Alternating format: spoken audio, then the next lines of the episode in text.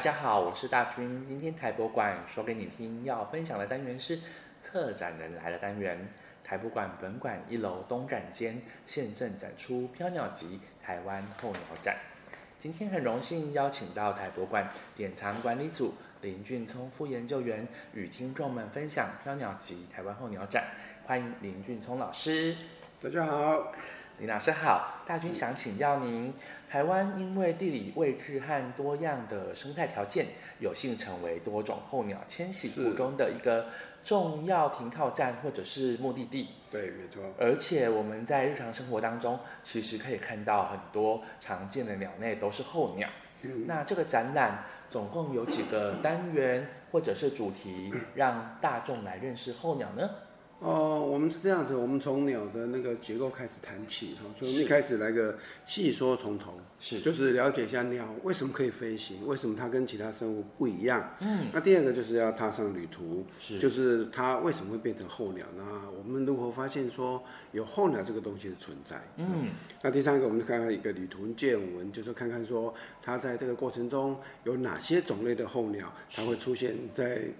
台湾这个地方啊。是那第第四个呢，我们来谈那个旅途尽头，他已经来到台湾了。嗯，那来到台湾的过程中，台湾带给他们什么好的，或带给他们什么不好的？嗯是那他带给台湾什么好的，什么不好的？我们在这里面给大家做一些介绍。嗯，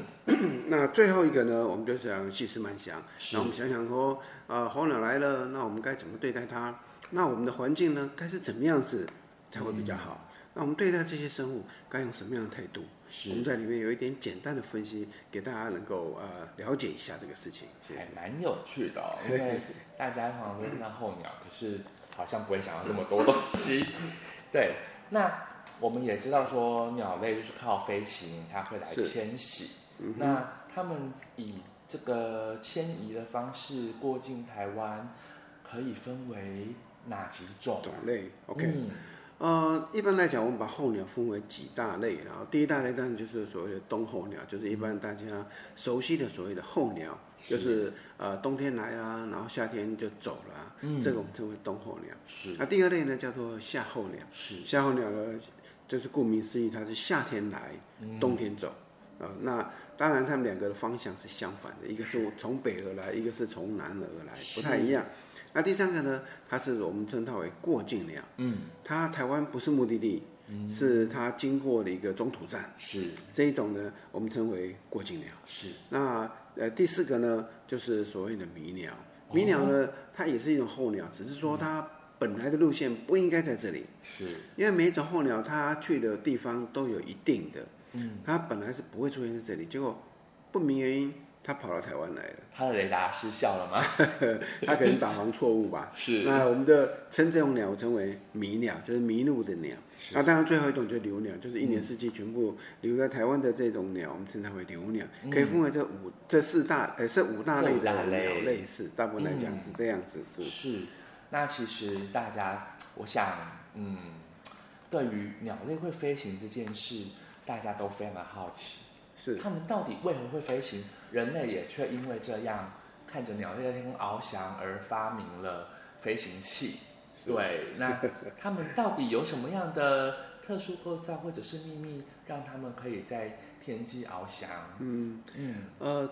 其实鸟类飞行有几个重要的的结构上的不一样哈。嗯，第一个就是它它有羽毛，嗯，它羽毛呢它呈片状的，是嗯那片状的它就可以呃波峰，所谓波嗯峰就是扇动翅膀，让那个气流产生，让它能够飞行。是嗯其实它是很简单的，你把你的手指头打开，是然后扇你的扇风的话，对你会发觉扇不出什么风来。对啊那你把手指头合起来扇风的时候，哎，就有一点气流存在的。是那鸟类的羽毛呢，它就呈片状，对然后就类似这样的情形，让它能够波动那个气流，嗯然后让它能够飞行。这是第一个哦鸟类跟能够飞行的一个算是秘密吧。哦，那第二个呢，它的骨骼结构不一样。嗯我记得小时候，我妈曾跟我说，因为我们家小时候养狗，是她说那个鸡的大腿骨不要给狗吃啊。啊？哦， 为什么哦 为什么？哎，狗不是喜欢啃骨头吗？对啊，对啊后来他说，因为骨头太硬了啊、呃，如果你下次吃鸡骨头的时候，你注意一下，是那个鸡的骨头真的很硬，嗯，它跟那个呃那那个猪的骨头来比较的话，它硬非常多。哦，那我们这一次呢，我们把它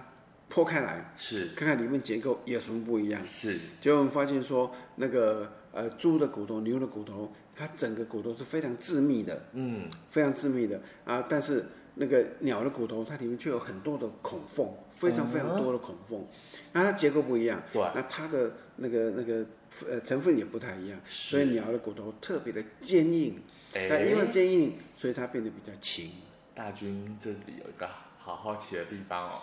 就刚刚林老师说的，猪牛的大腿骨里面很致密，对，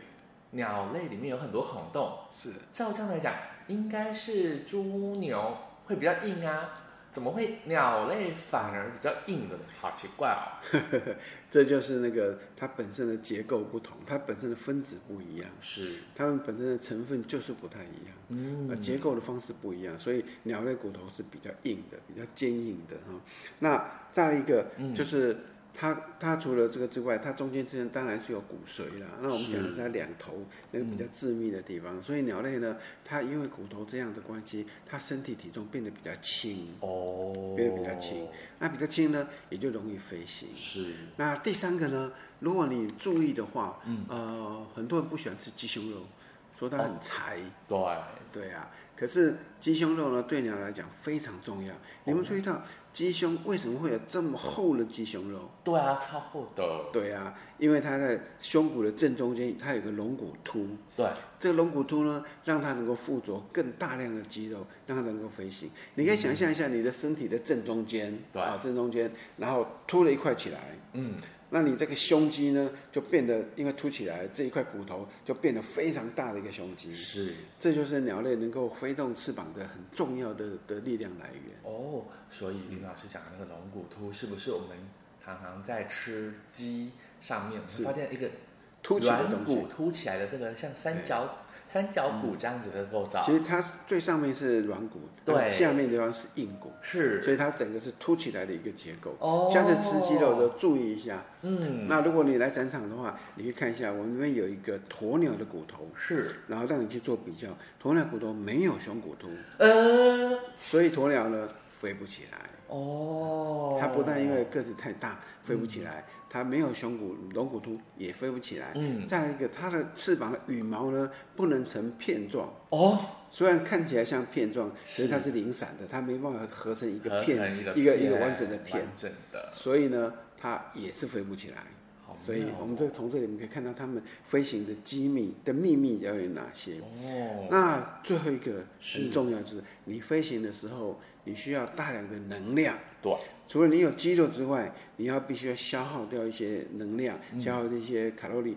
然后让它能够有力量挥动翅膀。是那这个挥动翅膀这个能量需要大量的氧气，嗯那大量氧气如果像我们平常这样呼吸来讲不太够，嗯所以鸟类的呼吸方式非常特别。哦它呢，我们人的呼吸呢，是从鼻子进来之后，有经过气管、支气管，然后最里面是肺泡，对有很多的肺泡，然后组成你的肺脏。是可是鸟类呢，它没有肺泡，嗯，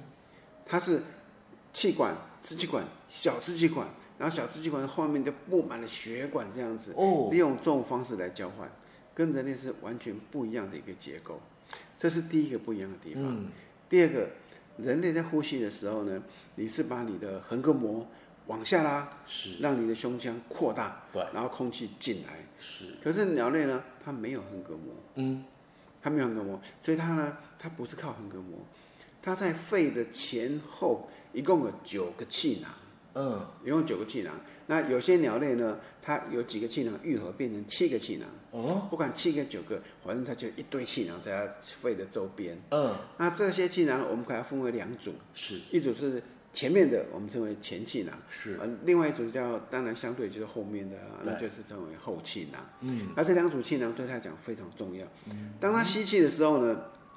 空气吸进来，对一部分进到肺，嗯那进到肺，肺里面原来有空气呢，就被挤到前气囊去。哦然后这个吸进来空气，除了到肺之外呢，也会把后气囊给充满了。嗯，所以后脊梁的整个都充满了空气，然后那个肺里面的空气也充满了，然后肺里面原来的空气被挤到前气囊去。对，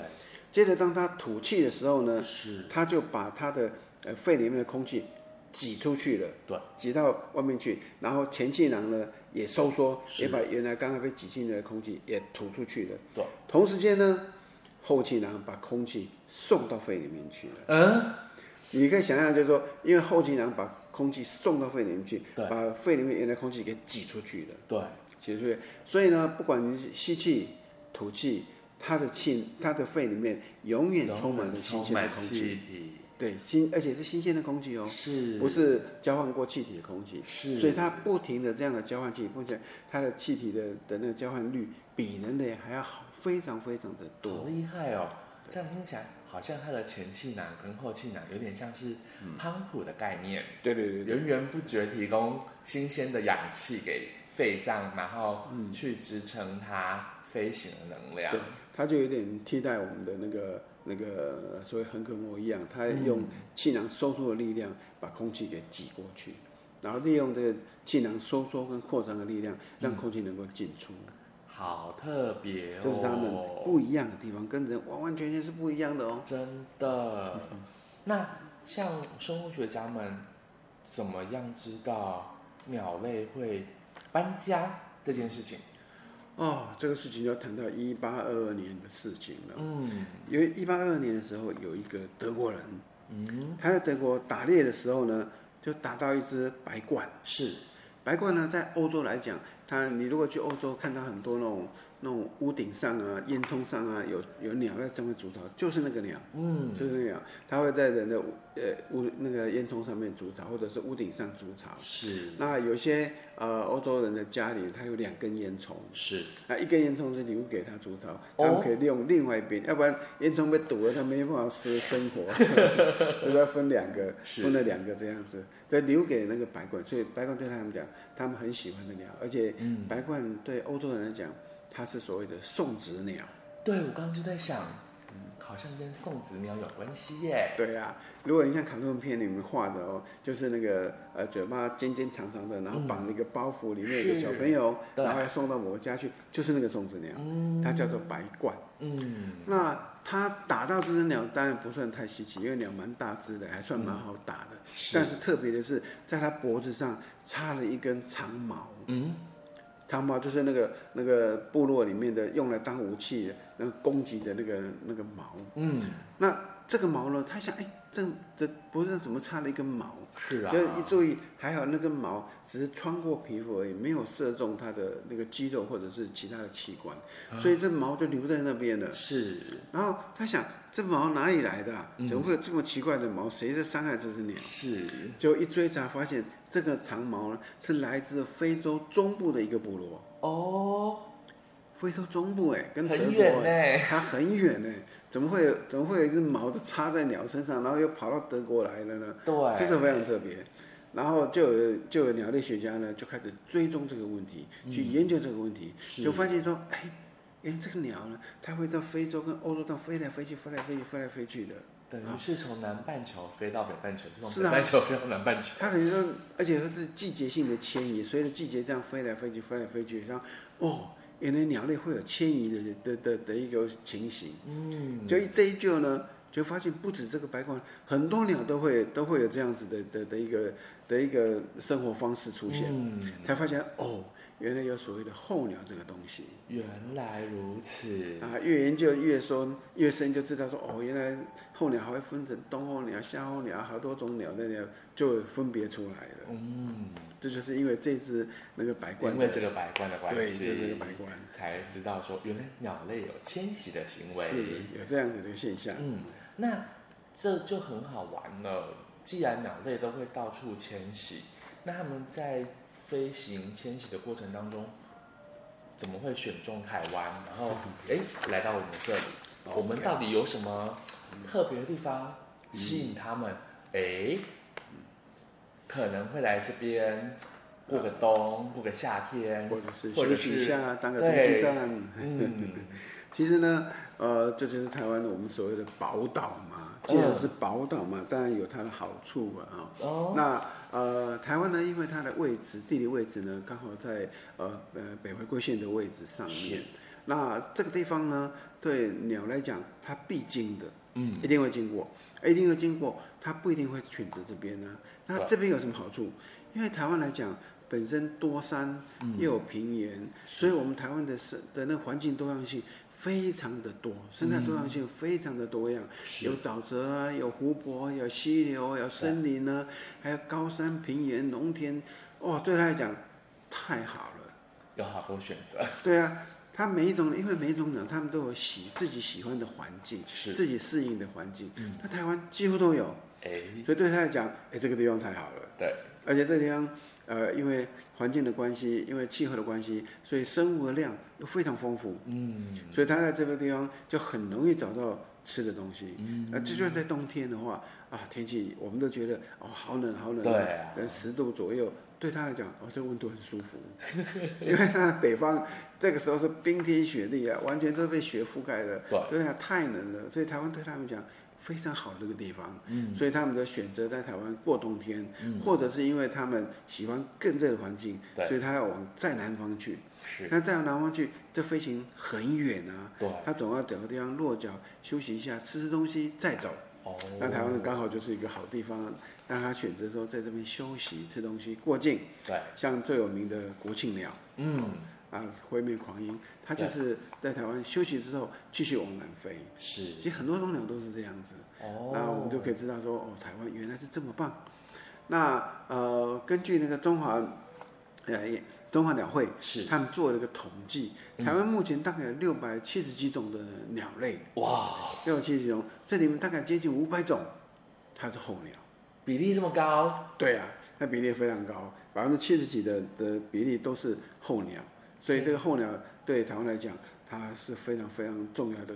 你说是客人吗？它也算是算是居民吧。对啊。讲起来，哎，嗯就鸟类的世界来讲，台湾就是一个移民之岛，一进一出，一进一出这样子。是啊，对他来讲，这是他，他有两个家，一个家在北方，一个家在台湾。是，那冬天的时候来台湾这个家避暑避寒，不是 避暑避寒。那冬天的时候就回到北方去，是嗯然后去繁殖，去生小宝宝，然后再等到下一个下个冬天再回到台湾来，对再过冬天。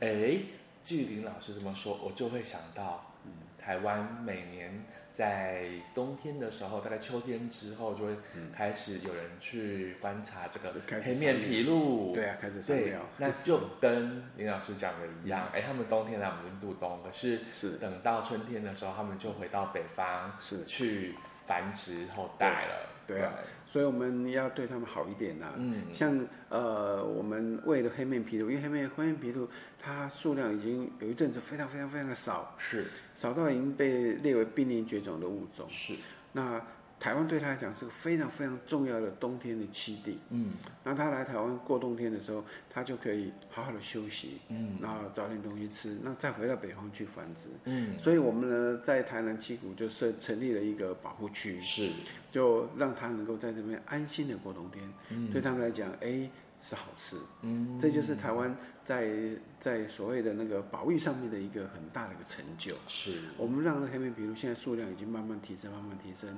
现在已经数量非常多了哦，而且开始往南北扩散。然后嗯哦呢，像台北的关渡，偶尔会看到它们。对，我还有听说，哎、他跑到东部去了。，对啊，它因为数量多了，那个七股那个地方可能对它来讲，啊，有点稍微挤了一点 空间它就不往够对对对，就往四面八方去扩散了，是这是好事，对，因为这表示说它们族群开始增加，嗯，稳定。了解。那他们既然来到台湾，前面我们嗯，好像都是好事，而且就一些候鸟来说，如果它是保育类，嗯，其实对它们的数量稳定成长也是有帮助的。对啊，可是，到底他们来到台湾还会碰到什么样的问题？那他们来台湾又会给台湾带来什么样的问题呢？哦，呃，这问题真的是很麻烦了、嗯，因为人要生活嘛，然对后我们都要为了自己的便利，是然后嗯不太考虑太多，只是为了自己哦，我方便就好，嗯是然后不管别人怎么样，嗯这是一个很不好的的情形。是，那候鸟来到台湾呢，它第一个碰到的问题就是所谓的我们称它为窗纱。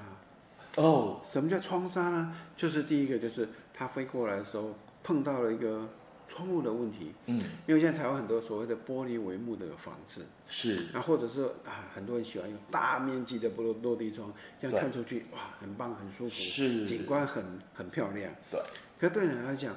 这个窗户呢，他看不到玻璃，对他以为这边有路可以走啊，是直接就撞上去了。是，那这一撞上去了，完蛋了，这个轻轻则断手断脚的，重则呃头破血流，然后当场死亡的，是，非常的多是这样的状况。因嗯，为我们在解剖鸟类的时候，经常发现说它的头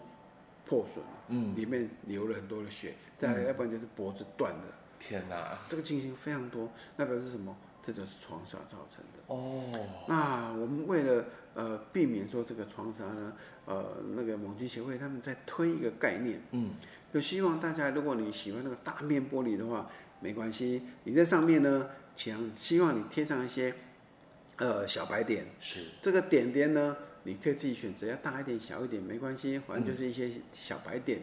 那这个点呢，怎么贴法呢？大概宽十公分，嗯，高五公分，哦这样的一个、一一一个大小，然后把整个玻璃贴满了，嗯，至少中间的部分，让它把它贴的比较比比较完整一点。是，这样对鸟来讲，它就可以看到这边是玻璃的，哦，它就不会撞上去了。可是对人来讲呢，它不太影响你的景观。是，真的是不影响你。你看出去的时候，你你根本就不会不会看到那几个点在那对，边，你只会看到说哇，整个外面的 view 非常漂亮。是，所以呢，希望大家能够呃尽量的来做这件事情，帮助这些鸟类，让他们来到台湾的时候，免于说有来没去的。哎，真的，因为前几天大军就有看到我朋友，他也是因为家里有装像林老师讲的这种大落地窗，结果那个鸟真的就是看不到，然后他就整个人是贴在那个玻璃上，然后呈呈现要飞翔出去的姿势，定在卡在定那格在那边，对，然后。朋友就说啊，他问我说怎么说？我说他要飞啊，可是他飞不出去，因为他看不到玻璃，我说你可能要帮他，你要开个缝给他，让他出去，对不然他会一直一停直在在那边。对啊，对，这就是问题啊。嗯，这是第一个他们会碰到的问题、啊那第二个就是呃所谓栖地流失的问题。哦，哦，我们台湾很多地方一直在开花，嗯因为大家为了种田啊，干嘛的，就这边树林砍掉，那边树林又又不见了，是又变成马路，又变成呃什么东西的，让到处开花去。那除此之外呢，还有就是我们近几年呃所谓的那个绿电的问题，对，我们就需要呃用光电来是嗯发电啊，这好像很环保，很不错，利用太阳能。但是呢，你装太阳能板需要一个大的地方，一个对嗯大的空间，足够大的空间才能够得到你所需要的电力。是，那这个空间呢，对对所有的生物来讲都很重要。今天的这个候鸟呢，它从呃它回到北方去，今年在这边的时候啊，活得在这个地方生活的愉快。对。然后当它回到北方去的时候，再回来的时候，发现哎，那、我上次来的那个地方怎么不见了？树不见了，树不见了，树林不见了，整个变成光电板。对，然后那个光电板，我、看起来好可怕哦，还会反光，还对蛮热的，对他来讲，好像很不舒服的一个，很不友善的一个一一一个地方，是，所以他就不晓得该怎么办。嗯，他原来觅食的地方不见了，是，那他要再找到下一个觅食的地方，啊，到处去找，嗯对这这个对他来讲就是变成一种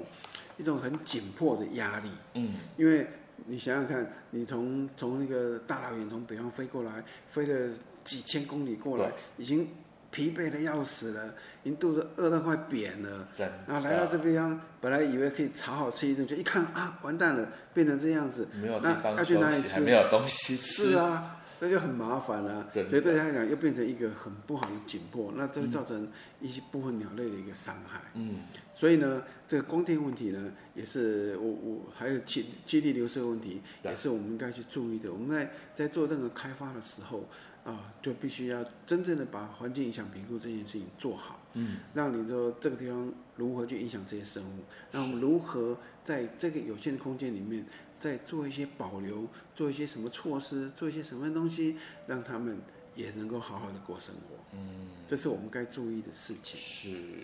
这是集体流失，对就是对他们来讲都是麻烦。嗯，那第三个呢？对呃，所谓的夜间光害了，哦因为有些鸟类呢，它的迁徙它不一定是白天，嗯，有时候有些种类呢，它喜欢晚上，哦，喜欢晚上飞行，那或许比较凉快吧。嗯，那它晚上飞行的时候呢，它会被光线的吸引，嗯，因为那边前面有光线，哎，都所有动物生物都会有点好奇心嘛，对，哎，那边有亮亮的，哎，去看一看，就去看一看，搞不好这一一走，哇，哎，路不见了，不晓得走哪里去了，是就迷路了，嗯是或者方向搞乱了，是，这样的话对他来讲，找不到路回去了，对那，找不到该去的地方了，对，那这又是一个大麻烦。就变成迷鸟了。对啊， 这搞不好被迷鸟，所以光害对他们来讲也是一个很很不好的事情。嗯所以我们希望说，大家所有尤其是所有的路灯啊，嗯因为路灯都是开整晚的嘛。对，那路灯开的时候，这路灯尽量往下，嗯，所有的光线尽量往下，是，不要往天上照，因为往天上照，他们就很容易看到。那如果你往下照了，对他的影响稍微小一点，嗯，会比较好一点点啊、哦。至少我们只是把光线往下照的，我们才看得到地上的路嘛对。你往天上照，你看不到路啊，是，所以又浪费能源啊。对，所以希望大家这个东西稍微注意一下，然后你可以呃可以省点能源，嗯又可以对鸟类也有点好处。不要干扰了它的导航。对啊，总要待客好一点嗯嘛。啊对，嗯，这是第三个我们会碰到的所谓的光光害的问题。是，那第四个呢，就是所谓的离岸风车啊了。嗯，离岸风机，呃，这也是有关所谓的绿电的问题。对，我们需要电。对，那电呢来源呢，就就会造成碳的排放啊，是这些东西很麻烦。对那所以呢，有人就推广刚刚讲的光电啊，嗯再来就是用风力发电啊。是，风力发电呢，就需要风车。对，那风车呢？呃，如果你有机会去到风车下面的时候，你可以听到那个风车的声音，这样，嗡嗡，很大声，那个声音呢是那个是叶片晃过去的声音，对，感觉上那叶片转动，你如果在那边看，你觉得哎，叶片转的不快啊，对，不是非常快啊。嗯可是对鸟来讲，它的注意力在前方，嗯，它第一眼没看到东西，它飞过去的时候，那个叶片就打下来了。哦，这一打下来，完蛋了，就被当场打死了。对，因为叶片的的力量非常的大，对是，鸟来讲这个太可怕了，一打下去绝对没有活口的。是，那所以，所以在那个嗯在那个什么风车下面，其实经常可以捡到死掉的鸟类，有诶，就是被它打死的，有非常多。有大军去院里的时候，我就在院里渔港那边发现，嗯，怎么风车下面都有死掉的鸟？对啊，对，然后这就是问题我以为是风车转太快，然后它被被打到 对被打到，或者是被它的那个气流给吸过去，哦，然后又打打到它，然后变成了风车下的亡魂。因为没错，这就是一个一个风车的问题哦。嗯那所以现在风车这个问题啊、大家还在思考说，我们该如何来来处理，让这些鸟类能够也能够很舒适的经过这个地方，而不会造成它们的困扰。嗯，啊、这个也是我们该去尽的一个义务啦。毕是，竟环境是所有生物的，对不啊，单只是人类的。大家都是生物，都哦是虽然平等的啊我哦们觉得我们好像比较厉害，霸占了这整个世界，并没 有。啊但是还是要有其他生物生活的空间，因为是这个生态要稳定，人才能够在这边生活得很愉快。如对，果啊这生态出了问题，其实很多像那什么旱灾啊、食物对没得吃啊，这都是都一样会造成人类的问题啊。对，像很多生物，呃，对农作物来讲，嗯，很多农作物它需要一些生物去帮它传粉、授是粉。那这些生物如果没了，嗯，那完蛋了，那人也相对的吃的东西也会出问题。其实最后倒霉的是人类自己。对啊，所以整个事情环境是环环相扣的，所以不能说哦，我们只要我们好就好，管他别人怎么样，嗯，这是很错误的观念。对，这是呃离岸风车带来对候鸟的一个小麻烦。是，那希望我们呃所谓的那种万物之灵的人类，对能想到一个好办法，能够解决这个问题。啊可是听到这样，我都觉得啊，人类并不是万物之灵哎，他并不是最 聪明的。有时候人类好像自己会做出一个呃，伤害自己的事伤害自己的 事，对，这嗯啊，没 办法。好，那第五个呢，就是所谓的人为活动的问题、啊。嗯，因为候鸟来到这边，不管是什么生物了，它它都需要它生活的空间。是那它需要空间的话，啊，对于相对的人类也需要空间。对，那大家会互相争这个空间。是像最有名一个例子，我们在战场里放了一个小燕鸥。是，小燕鸥呢，它来到台湾是来繁殖的。嗯，那它来的时候，它喜欢在哪里繁殖？很麻烦是，它喜欢在沙滩上繁殖。 Oh my god！它喜欢在沙滩上面呢，然后就就把一些石头弄一弄摆一摆，然后就就就在那边生蛋。是那它啊就会这边孵蛋。对可是沙滩对很多人来讲，哎，是个是个休息的时候、休闲的假日的时候跑去玩水的好地方。对，那这下麻烦了，那就会就会造成一些冲突。嗯，让人去的时候，哦，有人开个沙滩车横冲直撞的，哇，好过瘾哦！对，但是哎，前面就就有那个鸟巢、鸟窝在那边，不小心刮过去，哇，全部就完蛋。毁了，对呀、那有时候我们去的时候，哦，我们家的狗狗啦、毛小孩一起带去玩啊啦、对，这毛小孩呢，一看到我、哦、很好奇，这什么东西啊，就去就去就去，嗯，嗯就这样子。对，那那个蛋也没了，没搞不好错连那只连那只鸟妈连妈，青鸟都不对见啊，都会了，被它咬死的。 对，所以这就是呃我们人类去活动的时候造成的问题。 嗯，所以我们呃会有一些义工呢，发现当这个地方如果有鸟巢的话，我们在四边插了一些旗帜，嗯，来提醒人人们说啊不要靠近，就让鸟类在这边好好的呃繁殖它的下一代。是，那呃，大家一起注意，就是如果你在沙滩上去了哪里的时候，看到这样的标志，看到有一个标志说，呃，那边有鸟巢，有什么的，请大家好奇没关系，远远的看，对，不要太接近，也不要说啊，这个蛋好可爱，拿起来看一看，哎，不不不不，不要碰它，哎你那就碰它完蛋这个了造成的的问题很大，因哎为啊对青鸟搞不好会攻击你，是，然后你拿的时候会留下一些气味，嗯，搞不好青鸟就觉得这颗蛋有问题，不是气它的。蛋嘿就会被它踢出去。是，这样的话，对于这个鸟也是一种伤害。嗯，所以这些都是呃呃鸟类就是来到台湾的时候，它会面临到了几个大问题，当然还有其他小问题啦。是，但是我们点出的是比较比较迫切的、比较嗯大一点，对它们伤害比较呃比较深一有点急的东迫西。性的，对对对，这部分希望大家能够先注意一下。嗯，好，这是鸟类我们我们带给他们的问题。是，那他们又会带来什么问题呢？他们呢，事实上当然也是有啦，因为呃，像前几年大家都说啊禽流感，禽流感，然后大家都很很慌张，说禽流感的问题会不会造成伤害啊，会得啊病啊什么东西的。是，可是实际上呢，好像也没有什么大事发生，嗯也没有真正的禽流感对人类的发生，嗯，因为禽流感是。禽类就是鸟类，它们之间的流行性感冒，你对可以这么讲。是，那很多生物呢，它们的病是有隔离性的，嗯，它会在这个生物上面发病，但是不会在另外一个生物上面发病。嗯，很多都是这个样子。那所以这些禽流感呢，在台湾虽然有。有些禽类会造成流感，对但是它对于我们人类事实上伤害好像没那么严重。嗯，那但是他们会对什么造成伤害？会对养鸡场啊、养鸭场啊这些地方哦会对，造成问题。又所以会影响到人类的粮食，对啊，那这部分呢，当然呃，你你如果在养自己自己在经营养鸡场和养鸭场的时候，你这环境的问题你就必须要注意。嗯，那这样你的环境如果做好的话，这些鸡只、这些鸟类健康的时候，它们就比较不容易得到这些病。嗯，所以禽流感也是可以注意的，也是，是会发生的。但是如果我们小心一点，其实应该还好。嗯那虽然说他们带给我们一点一点点的小麻烦，嗯，但是毕竟这是一小部分的事情，是，而且只要我们注意的话，应该就不会有什么太大问题。嗯，那第二个呢，哦，粪便的问题，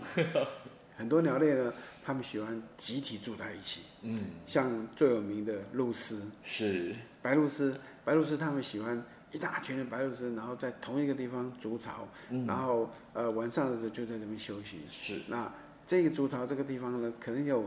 几百只、几十只、几百只的鸟类一起在这个小小的树林里面，在那边筑筑巢，在那边休息。那当然可想而知的，鸟类的那个大便就满地都是，是，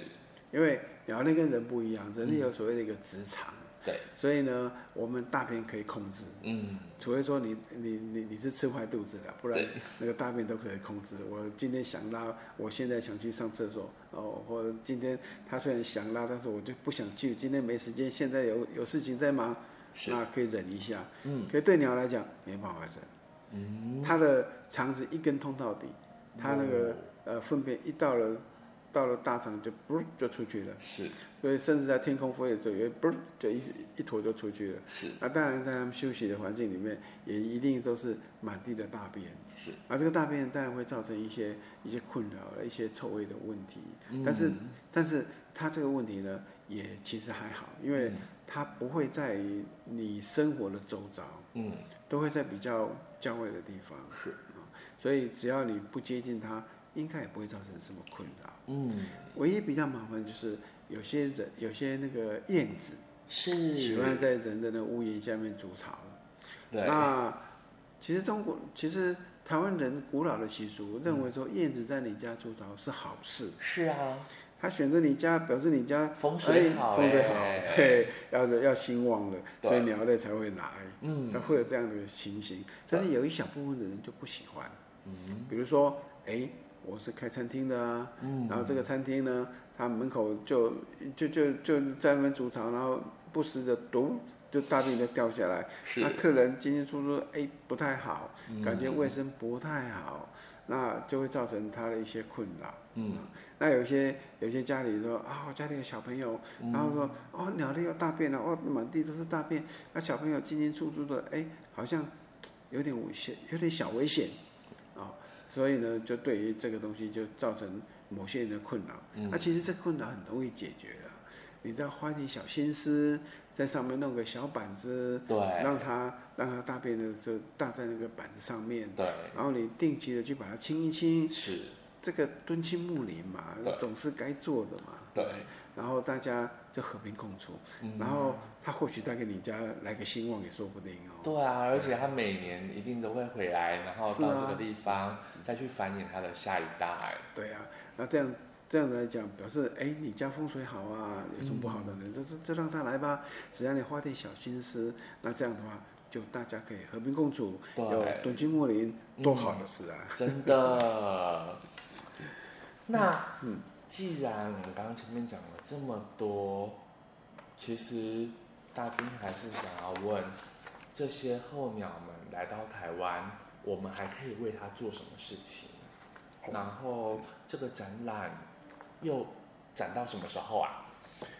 哦，这个展览呢，我们从现在你才来了就会看到，嗯，然后一直到明年的六月十六号，哦，这段时间，呢是我们展出的一个时间。嗯，那欢迎大家来到博物馆来看看这个展览，了解一下鸟类，嗯了解一下你跟鸟类该如何相处，嗯了解一下台湾到底有哪些种类的鸟类，还是，有哪些种类的候鸟。嗯，他们如何飞行，然后呃，甚至我们也有一些影片可以看到那个鸟类在呃在马祖那个地方在繁殖的一个、嗯那叫什么凤头燕鸥的嗯，栖地。如果你不小心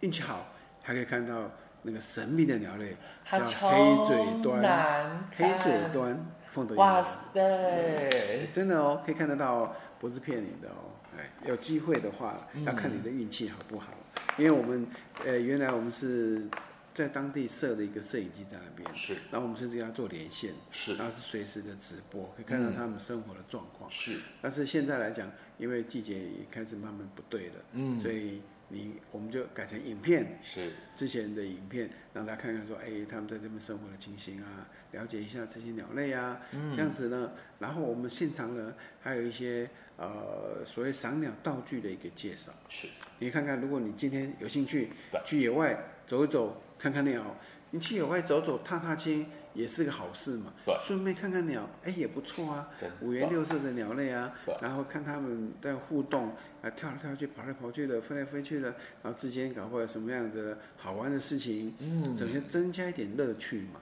那只要一个小小的望远镜带着就可以了。是，